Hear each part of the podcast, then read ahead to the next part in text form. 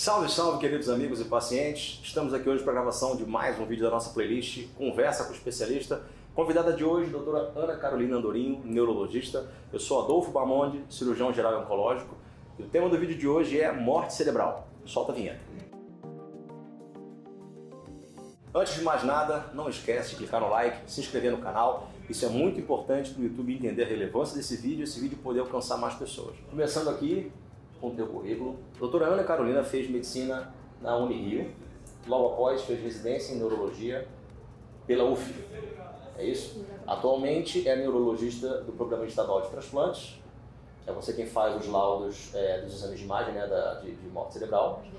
E atua também no Hospital São Lucas e no Hospital Servidores, como neurologia clínica. Exatamente. Perfeito. Bom, quando a gente fala de morte cerebral, é um tema um tanto recente, né? um diagnóstico um tanto recente. Eu dei até uma pesquisada né, antes de fazer essa entrevista e vi que, que tudo começou, posso estar errado, você pode corrigir, tá? É, depois que foi feito o primeiro transplante cardíaco na África do Sul, que o pessoal dos Estados Unidos teve um, escreveram uma carta, fizeram uma conferência em Harvard para definir de fato, né, o, já que o, os Estados Unidos tinham perdido esse protagonismo no primeiro transplante cardíaco, eles queriam definir logo o que era morte cerebral para poder iniciar os programas de transplante. Como é que se deu essa, essa história? É, parece que a primeira, a primeira definição, acho que isso bem consolidado, né, dos anos, final dos anos 60 mesmo, como você contou, né, essa reunião em Harvard, eles definiram o conceito, né? E isso depois foi sendo aplicado ao longo do mundo, só que inclusive é um pouco heterogêneo isso, né? Porque a gente ainda não tem um, um protocolo, uma coisa padronizada pelo mundo do, do, de como deve ser feito realmente o protocolo de morte cefálica. Isso, inclusive, varia um pouco. Por exemplo, tem alguns estados nos Estados Unidos que não necessariamente exigem o, o exame complementar, né? No Brasil mesmo, é, isso remonta ao final dos anos 90, toda essa força-tarefa de, de, começar a organizar, isso hoje é muito bem organizado na nossa legislação, de protocolo, de, né, do, dos fatores de, de, de, inclusão, critérios e critérios de exclusão, assim como os passo a passo para a gente poder fechar o protocolo. Né? Então a gente está vindo numa evolução relativamente recente, como você falou, de, de 60 anos para cá. Acho que tem muito, muito ganho a gente tem conseguido, isso muito bom, porque inclusive mostrando a, a, importância que é e, e, fazendo com que a população leiga também alcance essa, essa importância, né? E entenda o quanto pode ajudar outros, outras pessoas, né? Pacientes. E uma coisa que eu, que eu achei interessante é o seguinte, a, o próprio diagnóstico de morte, ele é uma coisa até, tudo bem, mais antigo, óbvio, né? Ele vem sendo estudado ao longo do tempo. A morte cerebral é um conceito mais recente, mas muitas pessoas confundem um paciente com morte cerebral um paciente com morte de, de verdade, uma morte natural. Justamente porque o coração está batendo, o pulmão está trocando gás. Mas assim, é, é uma morte igual? Qual a diferença de um para o outro? Exatamente, isso é uma dificuldade grande, às vezes quando a gente está ali beira-leito, né, examinando o paciente e, e, o familiar vê exatamente isso, né, os sinais vitais, o monitor está ligado e está dando muita informação. Então, meu pai não pode estar tá morto, né, então assim, a, Acho que esse exame não vai dar, não vai mostrar isso, porque existe a, a, o restante, né, o restante dos órgãos todos funcionando com total auxílio e suporte das máquinas, né. Nosso nosso ganho na medicina foi permitir Inclusive, talvez também por isso que a gente conseguiu também melhorar, ainda mais os conceitos de morte cefálica, porque a gente conseguiu também melhorar a expectativa, o suporte de vida nesse paciente que já não tem a, a instrução, o comando encefálico, né? Então, quando a gente entra no conceito de morte encefálica, a gente percebe que dentro da parte mais refinada, nossas funções corticais estão abolidas e também as nossas funções vegetativas, o comando delas também está abolido, né? Então, o tronco cerebral, que é responsável por isso, para de enviar os comandos, mas a gente consegue que o restante dos órgãos, com o auxílio de, de aparelhos, continue sendo mantido? Então, o cérebro ele parou de funcionar como um todo, principalmente a área do tronco cerebral, que é essa Exatamente. transição do cérebro para a coluna, né, para a medula, e o restante continua funcionando devido ao suporte. Devido ao suporte. Se tirar esse suporte, desligasse os aparelhos, a gente não teria mais nada, né? E aí a morte completa, né? Tanto parte encefálica, né, quanto a parte a parte orgânica dos outros sistemas, né? Isso que você falou, o tronco e também a parte realmente mais cortical, mais alta. Então, assim, não é apenas um paciente que não tem as funções vegetativas, não, não é um paciente apenas sem o tronco, mas é um paciente que não tem consciência mais, não processa mais nenhuma informação, nenhuma emoção, né? Então todo esse daqui do pescoço para cima é como se realmente já tivesse tudo desligado. Né? E isso não pode ser confundido com um coma, por exemplo? Exatamente, tá. Então, é, o, o, na verdade, né, no conceito de morte encefálica, a gente tem dentro do conceito um coma aperceptivo, né? Porém, além do coma da, da ausência do nível de consciência, né, a gente tem, o paciente está desprovido do comandos, dos comandos mais rudimentares, que são essas funções vegetativas comandadas pelo tronco. Então, às vezes, a gente pode receber na emergência um paciente em coma, num coma após um consumo de álcool, uma libação alcoólica, né, consumo excessivo, mas a gente sabe que ele vai ter algumas funções, funções primordiais dele, algumas delas não estarão presentes ainda, né, diferente de um coma por morte encefálica em que todas as funções do tronco cerebral estão abolidas. Então é por isso que é necessário a gente fazer todo aquele, aquele protocolo para investigar cada um dos nervos cranianos ali do tronco. Perfeito. Se a gente quisesse, por exemplo, manter esse paciente, digamos que a família não consegue aceitar esse conceito de que morte cerebral é morte, de qualquer forma, né? um paciente que não vai voltar ao, ao estado normal, e esse paciente, a família deseja que seja feito total investimento nele. Qual seria o impacto questões de custo hospitalar, internação, aquela coisa toda, para o paciente que está em morte cerebral e a família não consegue reconhecer que a morte cerebral é igual à morte. Pois é. E é o que você falou, né? É, o, justamente a gente tem que tentar né, explicar para o familiar que o, a morte cefálica, o conceito dela vem de algo irreversível.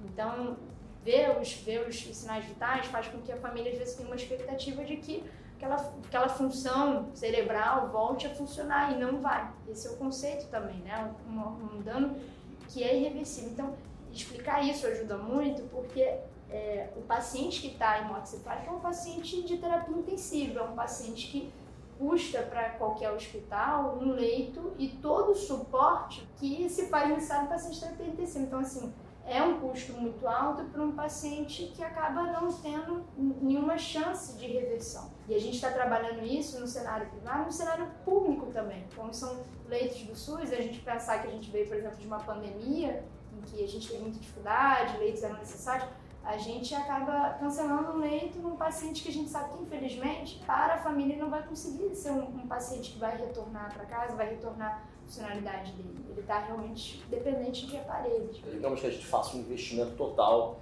num paciente que está em morte cerebral, é todo suporte. Nutrição, respirador, remédio para controle das, das comorbidades e tudo mais. Esse paciente pode viver muito tempo?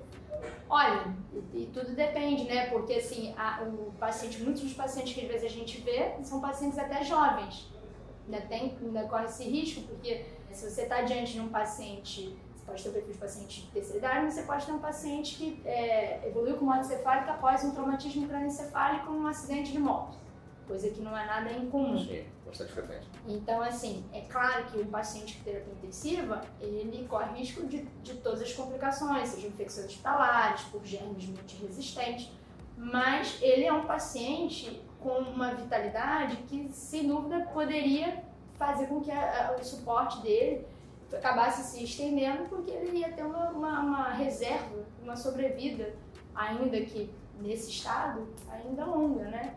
Então, varia muito, mas se a gente considerar que a gente tem uma boa parte de população com morbidade, é, seria uma longevidade, de repente, mais extensa, né? Apesar Pode de... ser em meses? Você acha que é, a gente viveria meses? Possível. É, viver não está vivendo, né? A gente usa a palavra viver, Exato. mas é, as funções vitais se manteriam ali por meses, Exatamente. anos, talvez. Sim. Enquanto houvesse um suporte adequado. Exatamente. Então, basicamente, é um paciente que, que ele vai gerar custos sem ter um prognóstico, sem ter uma, uma recuperação, já que a lesão é irreversível. E quando a gente deve pensar na possibilidade de morte cerebral. Estou falando, isso é até um pouco mais para a galera que trabalha com, na área da saúde, né, estudante de medicina, de outras áreas. Quando eu vejo um paciente, o que, que ele tem que ter para eu pensar assim, será que esse cara tem morte cerebral? Quais são os achados clínicos que me chamam a atenção para isso? É, primeiro de tudo, o paciente, ainda mais o acadêmico, né, que está ali no, no plantão, está começando a pegar um paciente que acabou de chegar ali no, no plantão, na emergência, no CTI, um paciente que muitas vezes vem de alguma, alguma lesão estrutural mais extensa, né, algum dano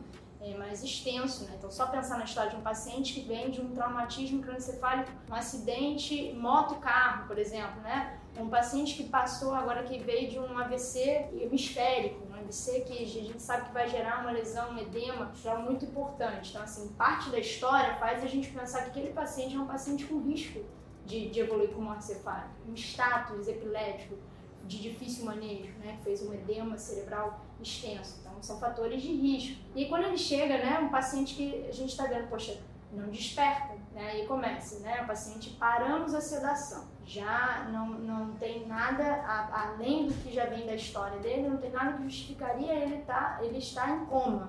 O paciente em coma, com um dano estrutural importante, sem sedação já está há mais de 10 horas sem sedação, sem qualquer esboço de despertar, totalmente dependente da ventilação mecânica. Então, assim, você já começa, aí você vai ao beira-leito e vai começar a te dar respostas. Vai lá, olha a pupila do paciente. Primeira coisa, sempre, geralmente, olha lá a pupila, aquela pupila já está, de repente, fixa né? Você faz qualquer estímulo fotomotor e não tem nenhuma resposta. Você começa a avaliar os demais reflexos de tronco e você vê que o paciente está em coma, um coma perceptivo, sem nenhuma resposta a estímulos e, a, e também sem nenhuma resposta de reflexo de tronco. Então você já começa a realmente a pensar que, enfim, vamos ter que começar de repente a avaliar realmente se tem nenhum outro fator que, que possa estar tá ainda mascarando e seguir o protocolo. Ver se o paciente tem uma imagem. A gente precisa documentar no morte cefálica, né? Nossa legislação é bem clara, a gente precisa documentar um dano estrutural irreversível. Foi um edema é, cerebral difuso após um status? Foi um AVC hemisférico de artéria cerebral média? Né? Foi um AVC hemorrágico, um extenso, um trauma muito extenso? Gente precisa documentar o que aconteceu. Aí a gente realmente a gente tem substrato para pensar que o paciente está evoluindo com morte cefálica. Vamos seguir para caminhar aí para o pro protocolo. Vai evoluir né, com demandas clínicas e de exame complementar para a gente poder fechar esse diagnóstico. Todo e qualquer paciente, independente da idade, que tem uma lesão cerebral, né, ele tem uma história que te faz pensar numa uma lesão cerebral importante, né? e que chega no estado de coma, é, ao longo do tempo, ele não demonstra nenhuma recuperação daquele coma, mesmo sem sedação. Exatamente. É o paciente que a gente tem que abrir o olho e falar, opa, esse cara aí pode ser que tenha uma morte cerebral. Exatamente. Aí a gente vai à beira-leito, faz esses exames clínicos que você falou, que é o, olha as pupilas, vê se reage à luz. Exato. Tem também aquele teste que a gente faz no, no ouvido, não tem? Sim, prova calórica. Né? A gente tem a prova calórica para a gente avaliar essa resposta. Né? A gente geralmente busca por anestário, a gente avalia mediante até a, a, a, temperatura, né? A gente pode fazer mais fácil, a gente fazer até com, com a presença de água gelada, né? Para a gente avaliar se vai ter, desencadear uma, uma resposta vestibular, né? E a ponto de desencadear um estado. Só, só para o público entender.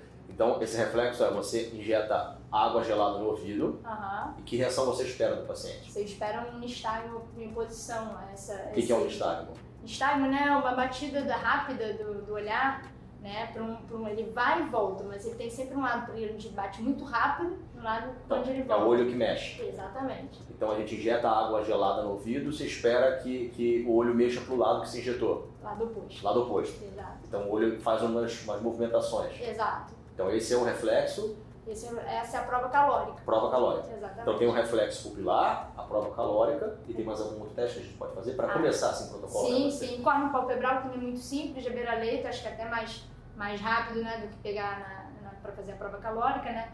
É, você faz o estímulo, a, a entrada é o estímulo sensitivo ali na córnea e a resposta seria que o paciente fechasse então é, é, você, você pega um, que, um algodão? Um algodão, uma gás umedecida, de leve. E encosta na córnea do paciente. Exato. E você esperaria que ele feche o olho. O paciente morte cerebral não, não teria nistagmo, né? não, não mexeria os olhos se você injetasse aqui. Ele não fecharia o olho se você estimulasse aqui. Exato, exato. E a, a pupila dele não reagiria à luz. Não reagiria. Dependendo da lesão, você pode ter uma pupila mais médio fixa, né? uma pupila, uma postura mais posição mais média, né? nem muito midriática, nem pontiforme. Isso depende, vai depender também da topografia da lesão, mas você pode ter uma pupila médio fixa, a gente fala. Não necessariamente a pupila vai estar bem dilatadora, é. ela pode ter uma dilatação mais ou menos ali. Pode. E, e, isso não, não necessariamente descartar a morte cerebral. Exato. Pode ter morte cerebral mesmo. Agora que a gente identificou um, possível, um paciente possível morte cerebral, a gente vai ter que abrir um protocolo. Exatamente. É isso? Para confirmar de fato se esse cara está em morte cerebral. E quais são as etapas desse protocolo? O que, que a gente tem que fazer? Um profissional da saúde, por exemplo, um médico está de plantão, um, um enfermeiro que está acompanhando o paciente, que, que ele nota isso, ele tem que comunicar alguém, ele tem que fazer alguma coisa? Quais são as etapas? É, o, geralmente o, o, PET é acionado, né? O nosso, nosso órgão né, de transplante é acionado. PET é o Programa Estadual de Transplante. Cada estado tem o seu, né? Aqui no Rio de Janeiro a gente tem o nosso, também chama, a gente usa muito o nome PET, né? A gente é. fala PET bastante. Pode falar, só para a galera saber o que é. Exato. Então a gente, a gente vai acionar o PET, mas vai ser iniciado o protocolo, primeiro, primeiramente a parte clínica, né? Então a gente tem que formalmente ir verificando cada um. A gente citou só alguns né, dos reflexos de tronco, são, são outros dentro junto, mas a gente vai ter que formalmente avaliar cada um desses reflexos e a gente tem que ter. Hoje em dia a gente tem um intervalo mais encurtado, mas a gente tem que ter dois exames clínicos, né? Então, duas vezes você vai passar por aquela avaliação formal dos reflexos, com intervalo de uma hora. Um dos reflexos, na verdade, uma das provas que você faz é o teste de apneia. Esse basta ser feito uma vez atualmente. A gente está fazendo duas vezes, mas atualmente a gente faz uma só. Que é, realmente é o, seria, inclusive, é visto como um dos últimos reflexos mesmo a se perder. Né? Há uma tendência de a gente ver uma perda de reflexos de evolução crânio-caudal. Né? Então, o teste, a prova da apneia, geralmente pode ser algo que ainda fique residual. Né? Às vezes a gente vê isso, não tem mais nenhum outro reflexo, mas o paciente não passa no teste da apneia. Então, é importante fazer os dois exames clínicos. Você vai ter que excluir, eu falei lá no início, de fatores que mascaram, né? Então, assim, você vai ter que excluir algumas coisas.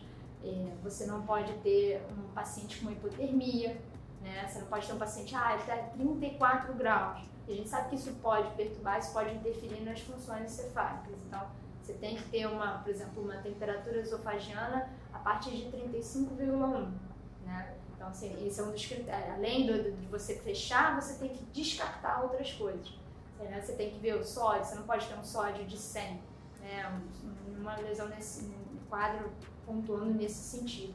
E aí você faz, você tem os, os, exames clínicos que são compatíveis com morte cefálica, são compatíveis, mas você precisa ainda do exame complementar. E aí dentro do exame complementar, a gente, para que, que serve esse exame complementar? Ele vai sacramentar a perda, seja de, de circulação, a perda de atividade metabólica, a perda de atividade elétrica.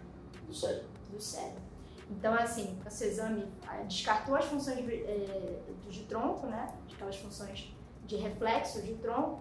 E a gente, com o, os demais exames, a gente também ainda sacramenta a perda de atividade. Isso é até interessante para avaliar justamente a parte que a gente fala supratentorial, né? aquela parte mais alta do cérebro. Então, quando você faz, por exemplo, tem um exame que é um exame que a gente sabe que avalia é, a atividade metabólica, né? o SPECT, né? um exame que a gente sabe que vai lá medir é, a atividade. Então, se a gente vê dentro desse exame que a gente está com o cérebro apagado, né, a, captação desse contraste não, não, acontece e o cérebro não brilha, significa que o cérebro está apagado, incondizente com o que a gente está vendo clinicamente. Ou você faz é, um eletroencefalograma e você não tem, não capta nenhuma atividade elétrica cortical. Isso é mais um indício. Ah, ou você faz, por exemplo, no, caso, né, na empresa a gente faz, um dos exames que a gente faz é o Doppler transcraniano. E a gente vê que não, não há perfusão cerebral. A gente tem alguns exames, ou ainda a arteriografia. Então, são exames que a gente tem e, estão listados na nossa legislação para ajudar a documentar essa morte cefálica. Então, deixa eu ver se eu entendi. Você tem um paciente potencial, você exclui as causas que podem mascarar a morte uhum. cerebral, né? Depois tem dois médicos que examinam, testam esses reflexos com pelo menos uma hora de intervalo Exatamente. de um para o outro. Aí faz o teste da apneia, que é aquele teste que você tira o respirador por um período, né? Você faz uma ventilação, deixa o paciente cheio de oxigênio, depois você tira o respirador e colhe duas gasometrias, né? Exatamente. E é, na sequência um exame de imagem. Pode ser qualquer um desses que você falou. Feito tudo isso, confirma a morte cerebral. Perfeito. Aí, pela nossa legislação, isso é o que determina. Exatamente. Quando eu confirmo a morte cerebral, eu já posso fazer a declaração de óbito desse paciente?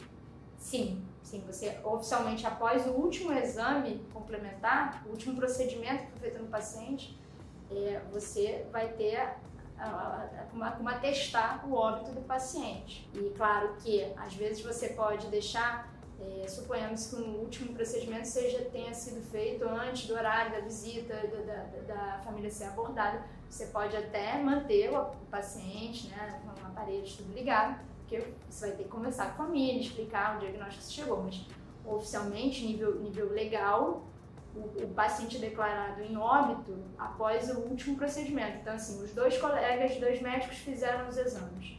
O último, a última pessoa a fazer o procedimento foi um médico foi lá fazer um Doppler transcraniano. O horário que esse, que esse médico termina o Doppler transcraniano e vê que não tem mais fluxo é o horário que a gente considera o horário do óbito.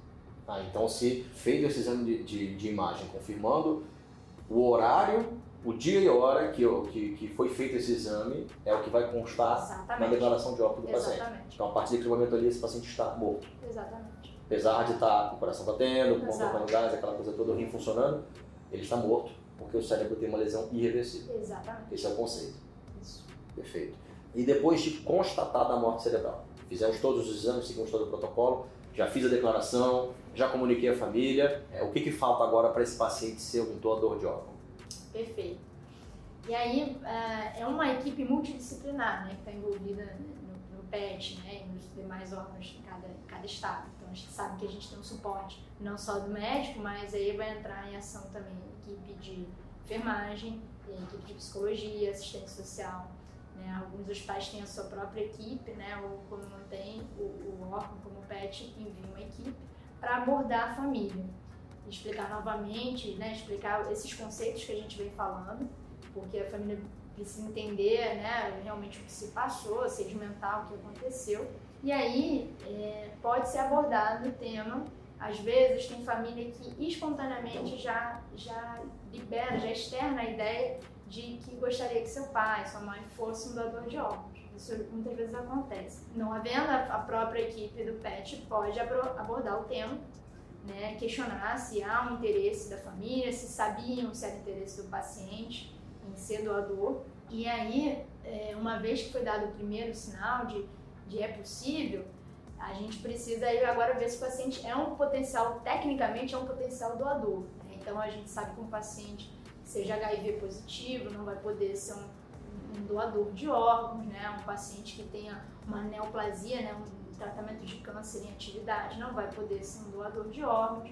Então, tem alguns, alguns exames que vão ser feitos, né, para que a gente possa ver a viabilidade desse, desse indivíduo para se tornar um potencial doador. Então, além, além disso, família autorizando, a gente avalia se existe uma contraindicação médica à doação. Exatamente. Já tem essa avaliação. Exatamente. O que, o que descartaria completamente, como você falou, paciente com câncer, paciente com câncer, um paciente com uma com HIV. HIV ou hepatite, outras, né, os viroses no caso hepatite, pacientes com, com tratamento em atividade de uma meningite hepática, né, a, dentro do, do, câncer, né, a doença câncer também, linfoproliferativa com leucemia, linfoma, então são são condições que descartam. O paciente mesmo, às vezes, é, ele pode ser um parcial doador, né? Às vezes é um paciente com uma cirrose, cirrose hepática, mas que de repente pode ser um doador de córnea, né? Então, assim, às vezes a gente tem uma potencial é, capacidade de, de até permitir essa, essa doação. Então, é, tudo é levado em conta, a idade, as doenças de base, o tratamento que esse paciente estava fazendo, como foi essa morte cerebral. Exatamente. Justamente para poder ver o que, que ele pode doar.